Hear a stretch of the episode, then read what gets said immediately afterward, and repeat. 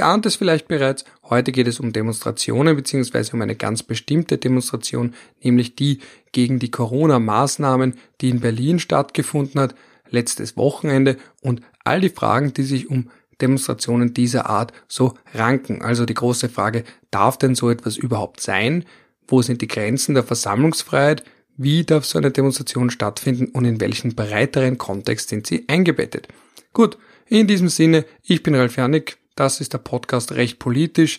Ich versuche hier immer wieder Themen, aktuelle innenpolitische oder auch außenpolitische Themen in einen breiteren Kontext einzubetten und da wird es heute darum gehen, um die große Frage, das Menschenrecht auf Versammlungsfreiheit und seine Grenzen.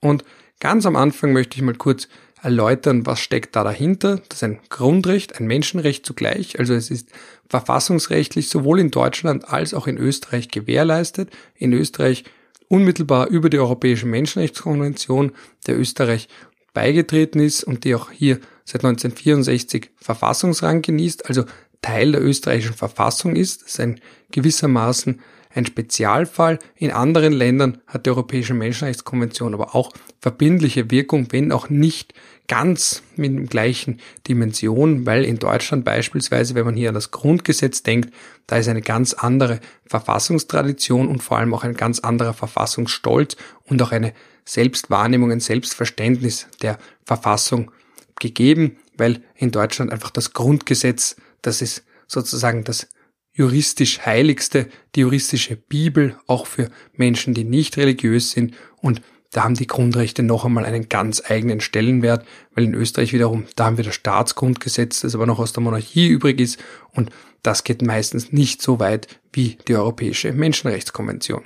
Gut, und was macht man jetzt aber, wenn Menschen beschließen zu demonstrieren gegen Coronavirus-bezogene Maßnahmen? Also Maskenpflicht, Abstand halten, vielleicht überhaupt das Verbot, bestimmte öffentliche Orte zu betreten, bestimmte öffentliche Veranstaltungen, die nicht erlaubt sind, Demonstrationen selbst beispielsweise oder auch Stadionbesuche, wo ja auch das große Problem ist oder die große Frage ist, vielleicht ist der Stadionbesuch selbst gar nicht mal das zentrale Problem, aber die Anreise dorthin, wenn da wirklich Menschen gekarrt werden in vollbesetzten U-Bahn-Zügen und das dann zu einem sogenannten Superspreader-Event wird.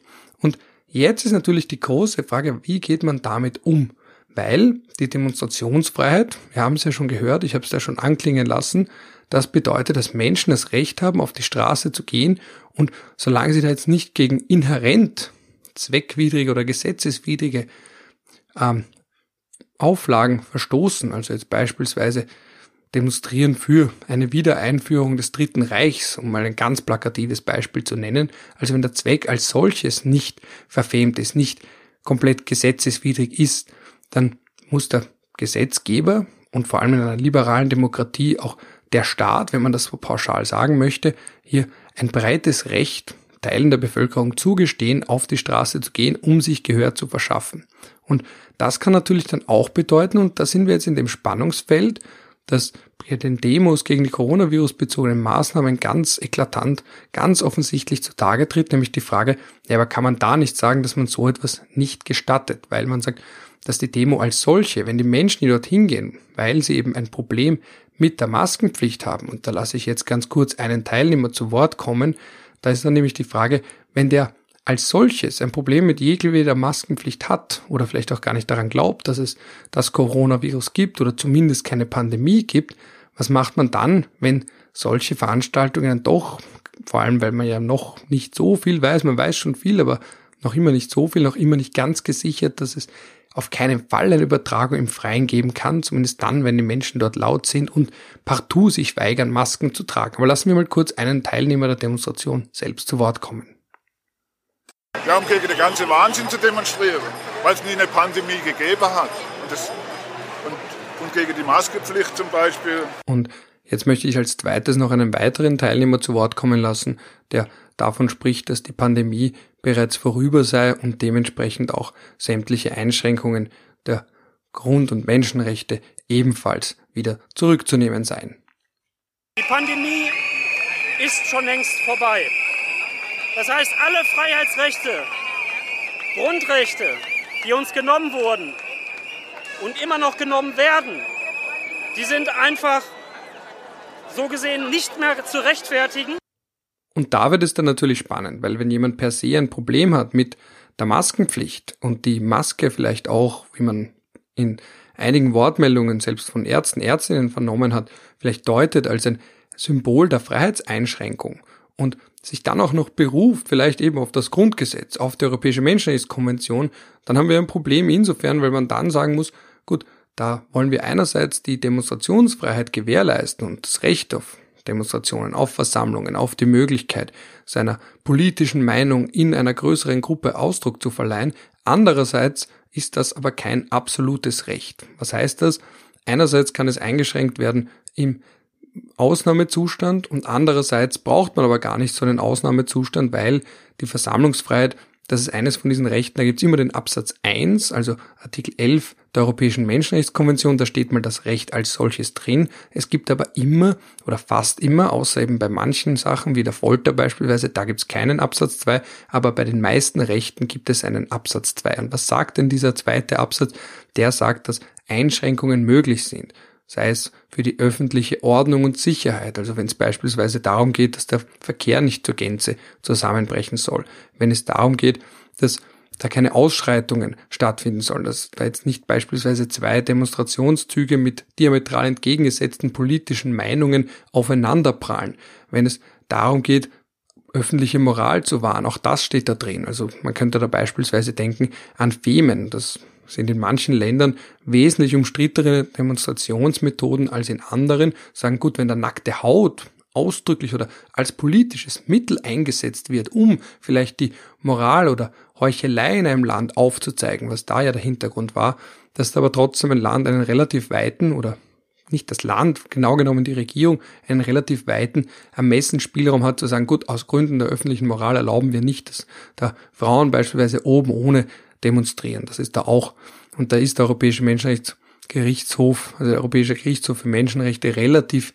großzügig, wenn es um den Spielraum geht. Also das nennt man Margin of Appreciation.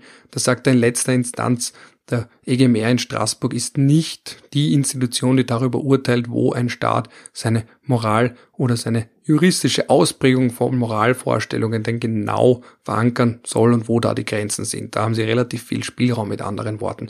Und eben ein weiterer Grund, der da auch noch vorkommt in dem Absatz 2 zum Artikel 11 der Europäischen Menschenrechtskonvention, also zum Recht zu demonstrieren, sich mit anderen Menschen zu versammeln, die eigene Meinung kundzutun, öffentlichkeitswirksam, medienwirksam kundzutun, also dass das möglichst viele mitbekommen. Und das ist eben die Gesundheit. Und das haben wir beispielsweise auch gesehen, wenn man da denkt, es wirkt jetzt schon fast historisch, also die Occupy Wall Street Proteste, die haben beispielsweise auch stattgefunden in einem öffentlichen Park oder öffentlich zugänglichen Park, der in Privatbesitz gestanden ist, in New York.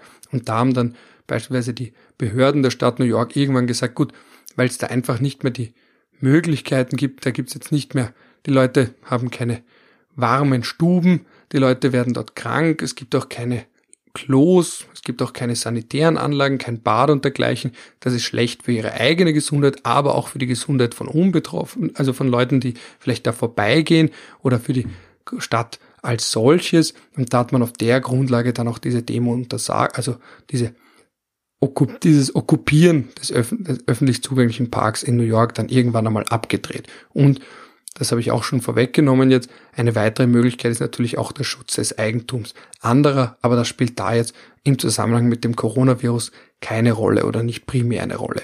Was aber eine Rolle spielt, ist wie gesagt Einschränkung im Namen der öffentlichen Gesundheit und da kann man dann eine Demonstration entweder an Auflagen knüpfen, das kann man dann auch gesetzlich entsprechend vorsehen oder anderwertig entsprechend rechtlich vorsehen, zu sagen, gut, Demonstrationen sind erlaubt, aber die Veranstalter der Demonstration haben dafür Sorge zu tragen, dass die Menschen beispielsweise weit genug voneinander im Demonstrationszug marschieren. Oder wenn es kein Demonstrationszug ist, es ist eine stehende Versammlung, dass sie dann in entsprechenden Abständen zueinander stehen. Da hat man ja ein relativ frühes Beispiel aus Israel gesehen, Demonstrationen gegen Benjamin Netanyahu, wo die Leute gesagt haben, ihnen ist das so wichtig, denen, die teilgenommen haben. Und diese Korruptionsaffären rund um Netanyahu und auch Israel ist ja derzeit ein sehr polarisiertes Land, schon lange ein sehr polarisiertes Land, eigentlich immer schon ein polarisiertes Land.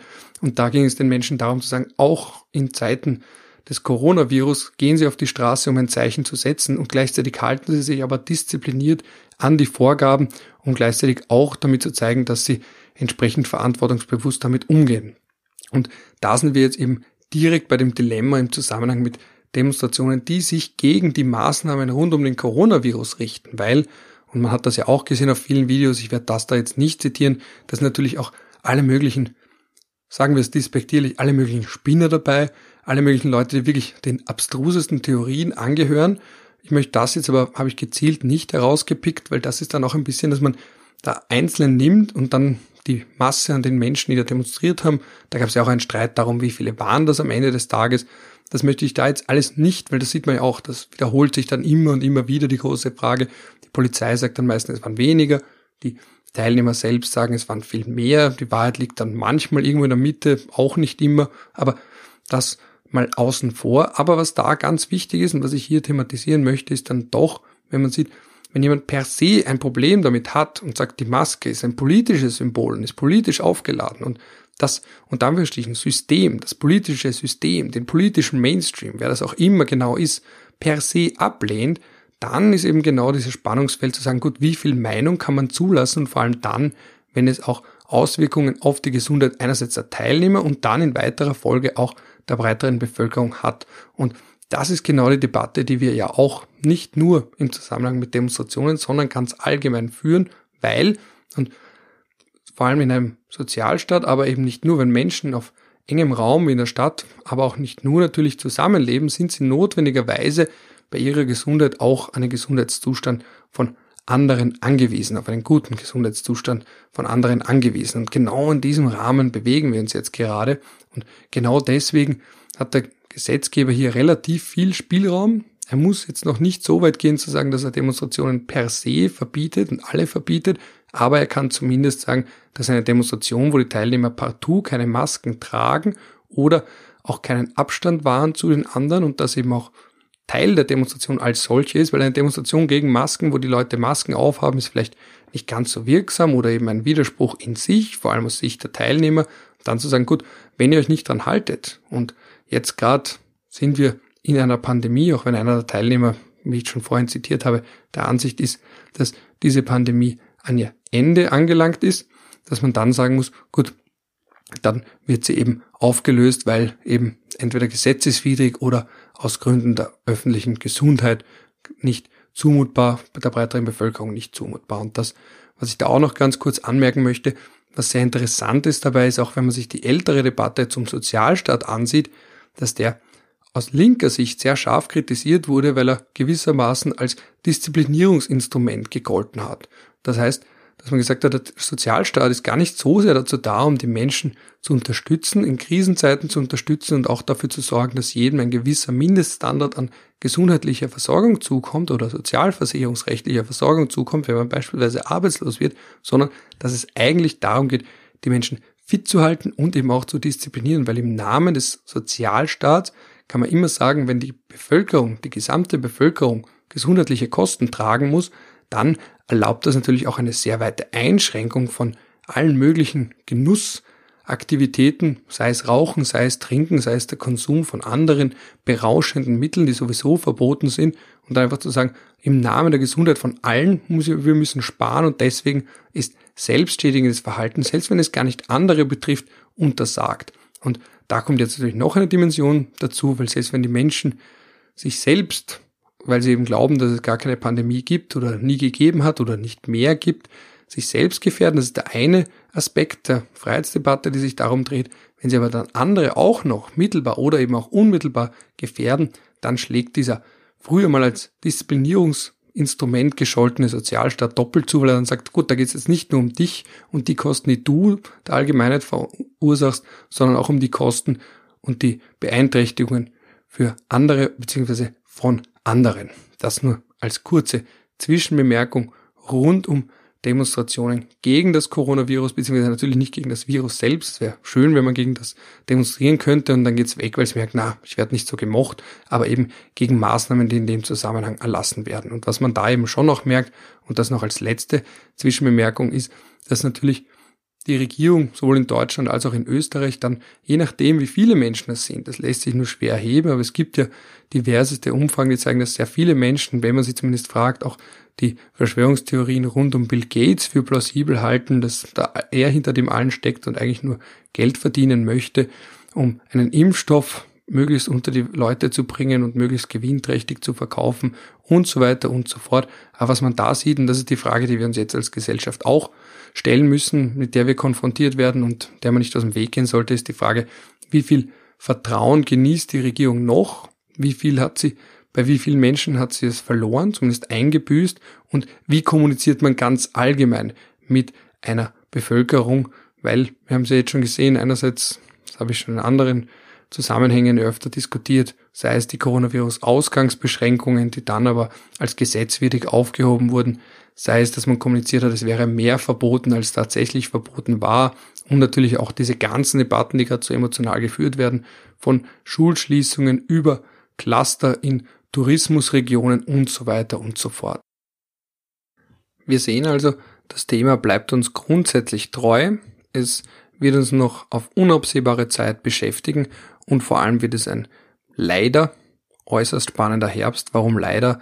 Der berühmte chinesische Fluch, mögest du in spannenden Zeiten leben. Unsere Zeiten sind mir persönlich, und ich bin da sicher nicht der Einzige, ein wenig zu spannend. Gut, damit wäre ich auch am Ende der heutigen Folge angekommen. Ich hoffe, es war was für euch dabei. Wie gesagt, diese große Frage Spannungsfeld und Grenzen der Versammlungsfreiheit des Rechts, Demonstrationen abzuhalten. Es ist kein absolutes Recht, es ist eins, das eingeschränkt werden kann. Natürlich darf es da nicht zu Missbrauch kommen. Es ist eben immer wieder die Frage, die Suche nach der Balance zwischen der Gewährung eines Grundrechts und Einschränkungen, die durchaus einen plausiblen Hintergrund haben. Und der größere Kontext, in dem das hier eingebettet ist, ist natürlich die Frage, wie weit reicht das Vertrauen der Bevölkerung in ihre eigene Regierung, in ihre eigenen staatlichen Behörden, aber natürlich auch irgendwo umgekehrt, wie weit reicht das Vertrauen der Regierung, der staatlichen Behörden in die eigenen Bürger. Das schlägt sich nieder, einerseits im Umgang mit der Demonstrationsfreiheit und dann natürlich in ganz vielen anderen artverwandten Themenbereichen, politische Kommunikation und so weiter und so fort. Das wäre aber Thema für eine weitere Podcast-Folge von Recht Politisch. In diesem Sinne sind wir jetzt wirklich am Ende angelangt. Ich wünsche euch, je nachdem, wann ihr das schaut, sofern es in der Früh ist, einen wirklich schönen startenden Tag. Sollte das zum Mittag sein, einen schönen Rest vom Tag, vielleicht zu späterer Stunde, dann noch einen netten Abend. Oder sollte es wirklich, weil meine Stimme so einschläfernd ist, vielleicht wirklich ganz, ganz spät gehört werden, dann natürlich eine gute Nacht.